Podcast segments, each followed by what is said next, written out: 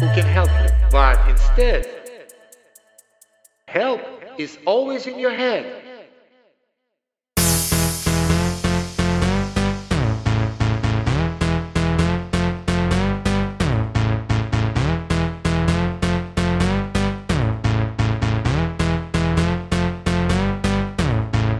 Help is always in your head. Help is always in your head. Help is always in your head. Help